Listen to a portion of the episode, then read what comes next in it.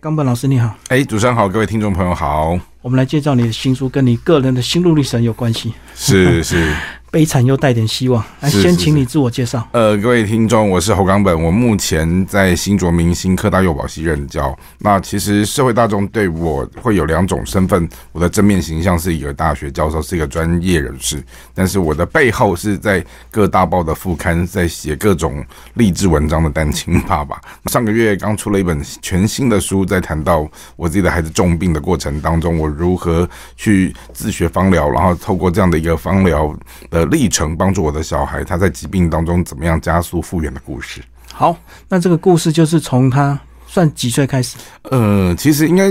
讲起来分成两段。他他昨天刚过完二十岁生日，那他其实两岁到九岁这一段的时候，曾经有重度的失语。他那个重度失语的过程，是因为当时是我的第一段婚姻的等于说离异，然后到造成了小孩子生病。那到了第二段婚姻的时候，是差不多他在差不多十二岁到将近十八岁这一段的过程当中，碰到了再婚的继母虐待，那导致他的整个身心疾病就加速剧就是恶化。然后我们后来搬离了那个环境之后，我就是很专注的怎么样用放疗这个东西在帮助我的孩子加速复原。就想陪伴他，然后就找方法，就对，是是没错。好，我们先讲这个，一开始还是先走一些正统医学，对不对？呃，所以我去看了一些，那当时的诊断是怎么样？其实一开始的时候还没有进入到医学状态，也是进进先从学校的心理智商辅导。哦，那后来智商辅导觉得应该转接到精神医学去，就更严重，对。对，那后来转接到精神医学去的时候，所有看诊的医生一定都会出诊的时候听那个孩子的陈述，陈述完之后，他就发现说，哎，其实美眉应该来看病的不是你，是你妈妈。后来我再婚的妻子听到就很火大，就要冲去医院打那个医生，然后是被整间的那个什么保保全员拖走。对，但是后来我发现，在一个漫长的过程当中，就说你要如何的去帮助一个身心相对可能敏感或脆弱的人，然后你要怎么样让他渐渐的有一个所谓的自我意识，然后自己知道怎么去保护自己跟照顾自己，而透过这些气味，也是一种寻找让他诶加速平衡的一种很具体的方法。可是，在一开始所谓的心理咨商的过程都没有一点进步吗？呃，心理咨商的过程应该是这么讲。当时精神医学，它其中有一位主治医师是陶竹苗，号称精神科很厉害的一个马大元马医师，权威就对。对，那马医师他当时他在陪伴我女儿是在走国中升高中那一段，在准备会考压力最大的时候，那刚好那段他也是身心。状况最多的时候，可是当时马医生他就跟我讲说。他们在精神医学界最怕治疗的是青少年的身心疾病，嗯，因为他们的荷尔蒙的变化速度会比医那个什么药物变化速度快，也就是说医疗的那个东西就是药物追上去他的疾病之后，它里面的整个变化又在变成一种新的症状，然后他就一直追一直追，就成长最快的那个阶段。对，然后他的整个风暴最强的那个时候也是在那个时候，但是哎，你慢慢过了十八岁，过了二十岁以后，他的那个整个张力就会递减了许多。嗯，是是是。那后来怎么样？你自己接触到所谓的这个园艺啊、芳疗这相关？呃，孩子差不多在十五、十六岁那一段病的最惨的时候，刚好也是疫情闹的开始的时候。后来那时候就是因为疫情期间，医院在住院的过程当中不能让家属进去探病，也不能让病人回家，等于小孩子就像在坐牢。那后来那个时候，我的精神压力大到我我不曾跟我的孩子分开这么久。嗯，然后我才想起说，我以前我在中原大学的时候，我。有一个同事的妈妈是一个园艺治疗师，那我想说，那如果种花种草能转移压力或注意力，我要不要去试试看？就没想到种出绿手指之后，还考到一个什么园艺治疗师的证照。那刚好证照的课程结束之后，马上后面有一节课是要开芳疗课。那在这门课开之前，也刚好因缘机会有朋友知道孩子重病的时候，他就塞了一些精油给我。他跟我讲说，用对了精油，其实可以帮助你的孩子的身心疾病复原的更快。可是很不幸的，我把朋友送的精油给调坏掉了。于是小孩就觉得这个这瓶东西很臭。那我后来去报名上这个芳疗课的目的，本来的初心很简单，我只是想去把这瓶抽掉的精油救回来，就没想到哎。授课的卓子玉老师，他就打开了我的脑洞，甚至于我用的是一个导演学的场面调度的概念去了解浩瀚的芳疗知识的时候，居然也一通百通。然后，于是我就用这样的一个方式找到了一个门路，然后帮助我的孩子在这样的一个身心疾病的那种看不到未来的那个过程当中，缩短了那样的一个黑暗期。所以你本来只是要帮助自己度过那个心灵的痛苦期。对，然后后来没有想到，就是说，哎，你的孩子慢慢带出来之后，居然引发了背后有非常多跟他有类似症状的。隐藏式的亲朋好友，他们就私讯写信来问你说：“哎，你这个东西在哪里买的？”然后哦，然后如果是这样，你可不可以分享给我们？那我们付年材料费给你。就没想到，因此他就好像有点像滚雪球，就越滚越大，越滚越大。然后滚到后来，就呃，是我们的出版界的长辈就跟我说：“哎，你把这个事情给我乖乖的写成一本书。”哎，就后来现在书出来了以后，我们也在看，期待说：“哎，到底他能不能为这个社会带来一些什么样正面的效应？”所以就意外变成这个领域。对，那那其实有原本就是从剧场界跨传播，然后后来因为孩子的重病又跨到芳疗去了。但是孩子有没有具体的帮助？有非常具体的帮助，因为我们在考这种芳疗课程的时候，它其实是受证照的条件是你必须要开处方去说服考官你为什么要用这些处方，对，调就对。是是是是是。后来哎，两两次的证照的考试，第一次我先断我孩子身上的安眠药。然后后来台北荣总这边，我也是因为有了这样的一个方疗师的条件之后，跟主治医师谈说，哎，我可不可以跟你，你开给我的孩子是什么药，是要对治什么疾病，我用精油来跟你换。哎，结果没想到医生也愿意，就居然哎，经过了一段时间努力之后，哎，先断了安眠药，之后身体里面长效针也减半了，对。所以就有具体明显的成果，就对。是，然后还是在继续努力当中。然后我们也怎么样看这过程，就是继续帮助孩子在这样的一个漫长、似乎看不到底的疾病当中，怎么样帮他加速的复原。好，但是你后来把这些整个多年的心路历程，把它集结出这本书。是是是，这个放疗剧场。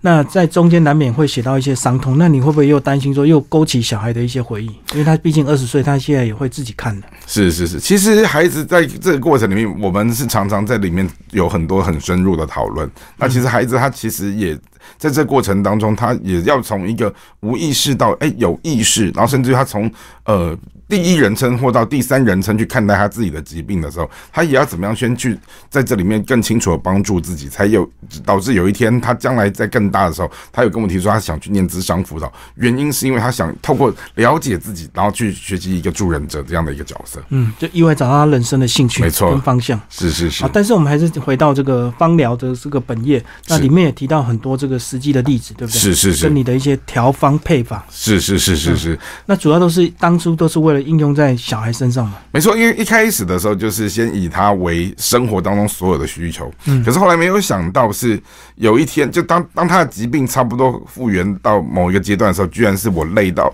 病倒了，嗯，而我身上长了一个恶性肿瘤，嗯，后来我就在抢救自己的过程当中，我才开始静下心来，认真的去思考说，像我们这种人平常都是为别人着想，然后你忽然自己病倒之后，你才去意识到说我可以拿这一些东西帮助我自己什么，然后我就透过。开刀，然后整个伤口的复原，包括我现在正在访问的前一个礼拜才做了一个门诊的小手术。那我也透过这些所谓的精油，特别是医药级的精油，在帮助我怎么样把伤口怎么样快速的恢复，甚至于疼痛减轻等等。然后用这样的一个方式，呃，去照顾自己，照顾自己的家人，跟照顾身边的朋友。应该也是因为剧场的一些工作形式多年累积下来的一些。我觉得剧场倒还好。倒还好，是因为主要是我很早转学术研究，但是因为我我刚好遇到的流年是。呃，少子化，然后大学他们其实都是聘短聘，然后再加上说工作的不顺利，到处在迁徙，然后小孩子重病，然后家里又有什么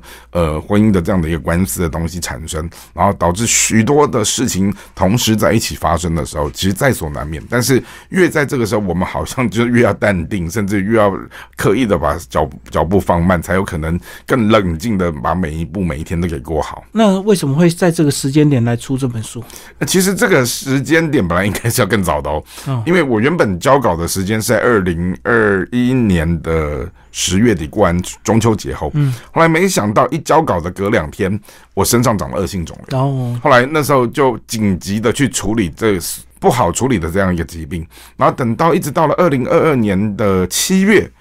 各方面的整个病况稳定的时候，出版社说，哎，那我们把这个约重新签，然后你把。中间这段生病期间，你遭遇到的这些故事，再把它加进去，补上去。对，然后补上去之后，我觉得哎，整个书的内容就更丰富、更精彩，也把你人生叙述的更完整。是是是是。我们还是讲一些精油的一些内容，是有有没有一些可以分享？这个怎么怎么对应这个小孩的症状？其实小孩子的症状基本上应该这么看啦，就是说他的疾病，我当时两个症状在处理的是两个不同的问题。首先第一个就他睡不着，失眠。那失眠其实需要是安神，后来我就是先从安神的这个角度来去帮助他。那后来在安神过程当中，其实一一千个失眠的人背后会有一千种不同的问题，可能有的人是压力，有的人是什么更年期，有的人是什么疾病疼痛。那我的孩子是因为身心受创，那。当时我就是在想说，那我要怎么样找到一些安定他的身心的这样的一种气息？嗯，那后来我就是，当然花果草木有很多种东西可以安神，只是最后我从这么多的味道当中，我就把它通单独挑出来之后，问我的孩子说你喜欢什么味道？因为我一定是要先从他喜欢的味道来调，他才能够去接受这个味道。后来我孩子自己就有一段时间就跟我讲说，爸爸，我梦到我的继母。有一段时间，天天站在我们家门口，我很害怕，然后就每天天都做同样的梦吓醒。他说有没有什么配方可以帮助他不要梦到这个人？后来我就想说好，那我就在找那种更强力安神，什么檀香啊、乳香啊，甚至赶鬼的这些什么杜松啊，就把它加强在他的。睡觉旁边的那个床边的扩香石，后来他就说：“爸爸，你知道吗？那个芳疗真的很神奇。”我说：“怎么了？”他说：“我以前都梦到他站在家门口，自从你换了配方之后，他站到巷口去了。然后站到巷口去之后，他就没那么害怕，就比较敢回家。哎，所以我觉得，哎，他说原来其实这种芳疗气息味道，连梦境的品质都可以调整。”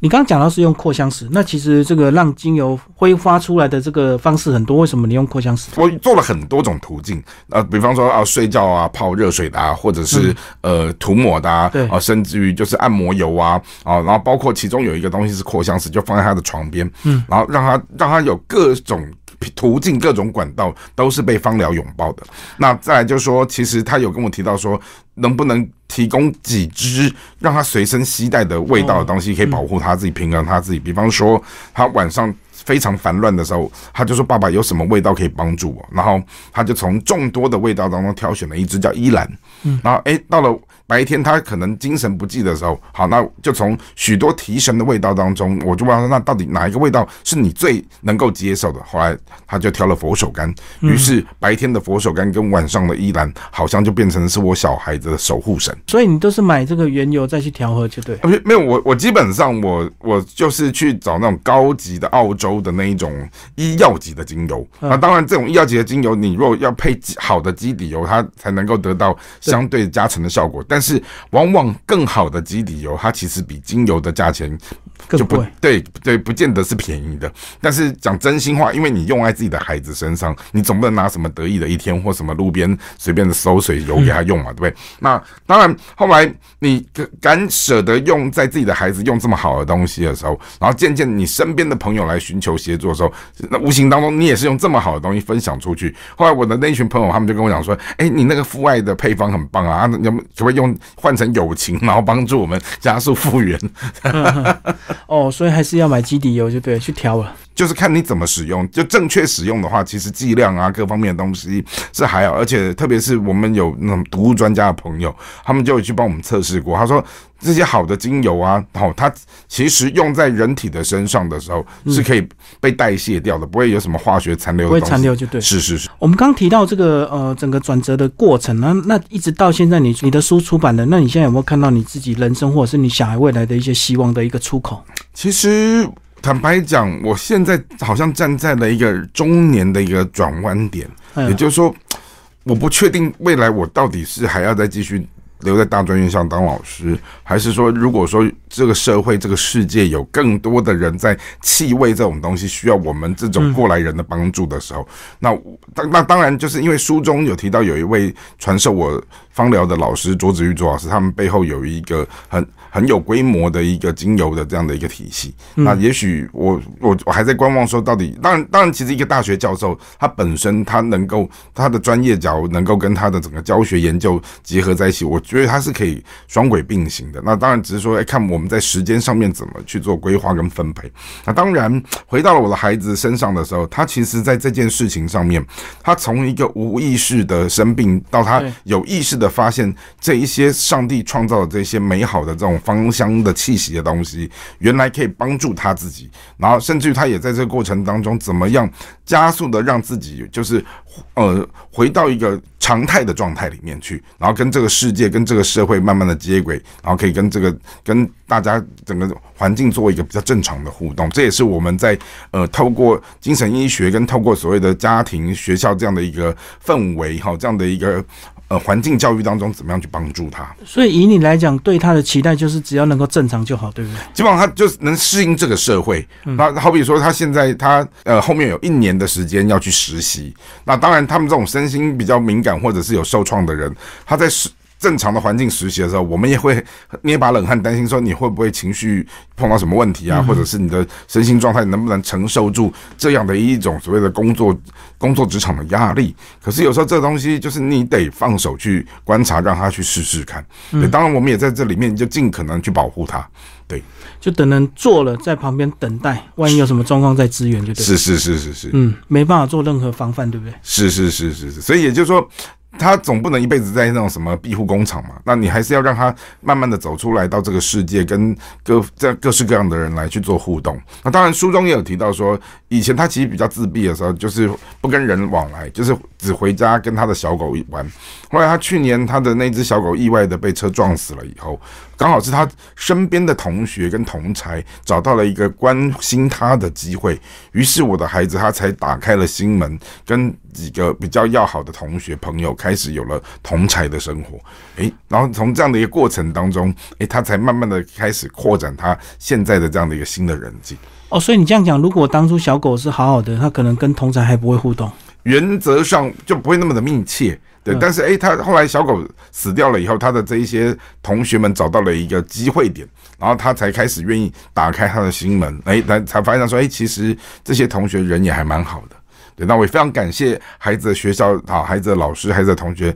呃，配合医学之外的这些生活情境，给了他很大很大的帮助。嗯，你有没有在想，如果说当初小孩没有这样的一个状况，他是个完全正常的，那是不是你就不会有后面这个方疗斜杠？没错，因为其实在我的孩子没有这些疾病之前，他是一个表达能力、书写能力极好的，就是一个怎么讲，所谓的小小文青。他以前生病之前，每个学期都有文章上《国语日报》。嗯哼。哎，可是后来病了以后，他显然很多能力就暂时先失能了。嗯。哎，可是，在复原的过程当中，老天好像也让他的某一些以前既有的能力跟强项，是慢慢的先从这里回来。比方说，他的语言能力，嗯，他的表达能力，好，他的思考能力，也是从。这里面慢慢回来的。那后来我有跟我的孩子聊到说，呃，我们在幼儿的那一种所谓的理论，有一套东西叫多元智能。那就说其实每个人身上都有内建八种智多元智能。那可能有的人是八项都很强，有的人是至少会有一项很强。那我女儿她就比较吃亏，她的她的比较强的内向是内省智能，会比较适合当哲学家那种。嗯，但内省智能它比较不能够像什么语言啊，或者是音乐，对，是很容易从课业或才艺表现出来的东西，而反而是变成说他的内省智能是要透过阅读，或者是透过他思考、反省事情的时候，才能够让他自己在那边碰撞，然后找到了一个很。呃，早熟很超龄的一个答案，说服他自己的，帮助他自己。嗯，好，最后你这本书，你希望什么样的一个读者来看？呃，其实我真心的希望是说，因为芳疗它其实跟各社社会大众。尤其是我们活在这种高压的社会里面的时候，每个人你们如果都能够透过你身心的压力里面去找到一个适合你自己味道的时候，我觉得我们也希望说透过这样的一个味气息，帮助你去更认识你自己，帮然后也透过这样的过程当中，成为我们有一个互动交流的机会。嗯，所以并不是有和你一样状况的人，不一定，不一定，像你这样的状况算是比较特别。啊是，但是我又遇到这个视觉失调。是，但是我也希望说，哎，其实各式各样的人，他们其实都假设你没有疾病，或者是你没有什么身心压力，但是气味这种东西的美好，它其实也可以帮助你过得呃健康快乐，然后平安幸福啊。你讲到气味，你有讲到你这个少年时的一个惨状，是是是是，体臭啊，是是是是是，所以开始用古龙水。是是是，后来后来我就从古龙水这个东西慢慢的去转移到说，哎，我我会去留意身上的气味是不是一种礼貌的问题。嗯，那刚好这个东西也在我博士班老师他也有跟我们在课程当中提到说，如果一个人人群之中，人们宁愿跟身上有香味的人，也不要跟身上有臭味的人在一起。其实我年轻也遇过，真的傻傻的，这个运动全身汗，结果也不换衣服，就闷着衣服这样子去跟人家吃饭，就 人家边吃边哇，你好臭，你好臭，无法忍耐。对啊。是，可是我后来发现到说，如果气味作为一种礼貌的时候，我后来自己也是随身都会准备一些这种口袋型或者是方便携带这些让自己身体有香味的东西。那特别当自己会调的时候，你就会去调各式各样，包括我们刚刚上节目之前，我也送给主持人一支能量香水。好，那这些香水它的来源都是从我们日常生活当中，特别我们去逛什么黄昏市场，那种一大批人家要扔掉的水果，然后什么呃，然后我们就从这里面去把萃取就萃取出来，然后去重新改造这些水果，改造这些东西，它给它给予它一个全新的生命。对，所以像是用蒸馏吗？呃，那这个这个很复杂，这边讲不完。对，但总之我们就是会把这个这个东西它转换一种形式，然后让它的原本天然的气息被保留住的时候，然后让它的寿命是做另外一种不同的发挥，这样子。哦，所以这样讲，你自己也有一些设备哦。对对，我们学的时候就是证照在给的时候，它其实这些东西都是我们必然的能力啊。哦，真的，我还以为是买一些现成的油调一调就。没有没有没有没有，就被方老师了。是是是，所以其实过程当中是有一些辛苦啊，就是你你除了要自己。认识他，你也要懂得他驾驭他，甚至于你要去创造他。像我有一个学妹，他们家就是我的爱用者。我调了那个什么护肤水，他们全家都很喜欢。后来我那个学妹就跟我讲说：“学长，你是这个东西的 maker，你要 你你你是很幸福的，家里有需要你可以自己调。”那后来我也发现到说，我尽量的也把这样的一种东西调调出来之后，我们把它大量的分享出去。对，所以你想要打造个人品牌吗？呃，目前为止，因为我我们大学教授其实背后有一些就是不太能够允许，嗯，但是我觉得大学教授他另一端的好处是因为你有这样的一个产学的条件的时候，你其实可以用你一个学者的身份，然后用这样的一个专业跟有意愿和你一起合作的，也许是厂商，也许是什么技术合作，对技术合作的单位，然后我们用这样的一种方式，把它更多的推广给社会大众。哦，是转转变一种形式，而不是自己直接下去生产。是是是是是，嗯，对。所以大学教授你还是会继续待下去？那就要看这个学校现在现在这个东家愿不愿意继续收留我啊？嗯，但是你已经准备好自己的一个下一条路啊？倒也还好，就说其实一般来讲，就是如果说我们的专业能力跟这个学校未来，它还是有一些。可以一起接触接触的，或或者结合的时候，包因为最现实是招生嘛，对，然后再就是课程嘛，对。那如果你的招生、你的课程都能够跟这个学校有双向的正相关的时候，我觉得那是一个很好的这样的一个一个缘分。但是那同样的，就是你兼顾着教职，你再来去做这些事情的时候，他也比较有一个学者的这样的一个超然的地位啊。当然，如果说今天学校不要我，但是有其其他厂商或者是哦企业更需要我的时候，那我们也愿意过去协助他们，都没有问题。你方疗师，你有看过《香水》这部电影？有看过，我我我可以把所有东西都变成香水啊。有没有很迷恋？呃，有没有幻想能够调出这样的一个？呃，其实我后来书中有提到，就是说我有我我透过现象学，我可以把一个人的个性，然后寻找到相关的气味，把变把这个人变成精油跟香水。那我从几个朋友来去做实验的时候，他们都很惊讶，他说啊，原来我这个人变成味道是长这样的。哎，但是他们就觉得说哇，但是他们就觉得会去。认识自己的味道，原来是这个气息，然后你要去解释说，哦，你这个气息是你的个性的什么东西，而我用了什么样的呃原料，然后让它这几样东西加在一起的时候变成这样的一个味道。那当当然，这个味道它拿出去变精油，跟拿出去变香水的时候是两种不同的功能，但是味道是一样的。就是你有个人的理论，能够把一个人变成味道什么样的味道？对对对对对对对，是。像你有没有解析一些名人？呃，比方哦，那个就不能直接讲啦，但但他们都是名人呐，对，就是某艺文界的大佬，他的生日礼物就是这个东西，然后他非常惊讶，然后甚至于某一位艺术大学的艺术大学的高层，他他的生日礼物也是也是这样的东西，然后我们是照着他的个性去还原，然后然后变成是这样的一种很特殊的物品，所以也就是说，去年解封的时候，第他们第一次在那个什么世贸办书展。然后那一群人，他们就开始闲聊，就说啊，你们知道吗？最近有一种新的风潮跟趋势，就是收到冈本的香水。他说那个东西在外面买不到，然后你们谁有了？然后就大家就纷纷的哦，我有他的什么，我有他特制化啊。所以现在主持人也有了，你有一支拔蜡的香水，对啊。所以你要那你要解释一下为什么你你用这个味道来是这一支拔蜡的香水呢？它其实就是我在某一次的黄昏市场当中看到了有一大批。的麻辣其实它没有了卖相。然后呢，他可能要准备被处理掉、被处分掉了。嗯，那我后来当时看了，心里非常的难过。然然后我就把那一群那一堆把蜡用请求老板用很便宜的价钱卖给我。那他就觉得这神经病，你干嘛买这个就是快烂掉的东西？那我也不跟他多讲，就是我自有办法怎么样去重新改造他们。哎，就改造了拔蜡，改造了什么柠檬，改造了各式各样的水果。那我我后来就从这里面找到了一种。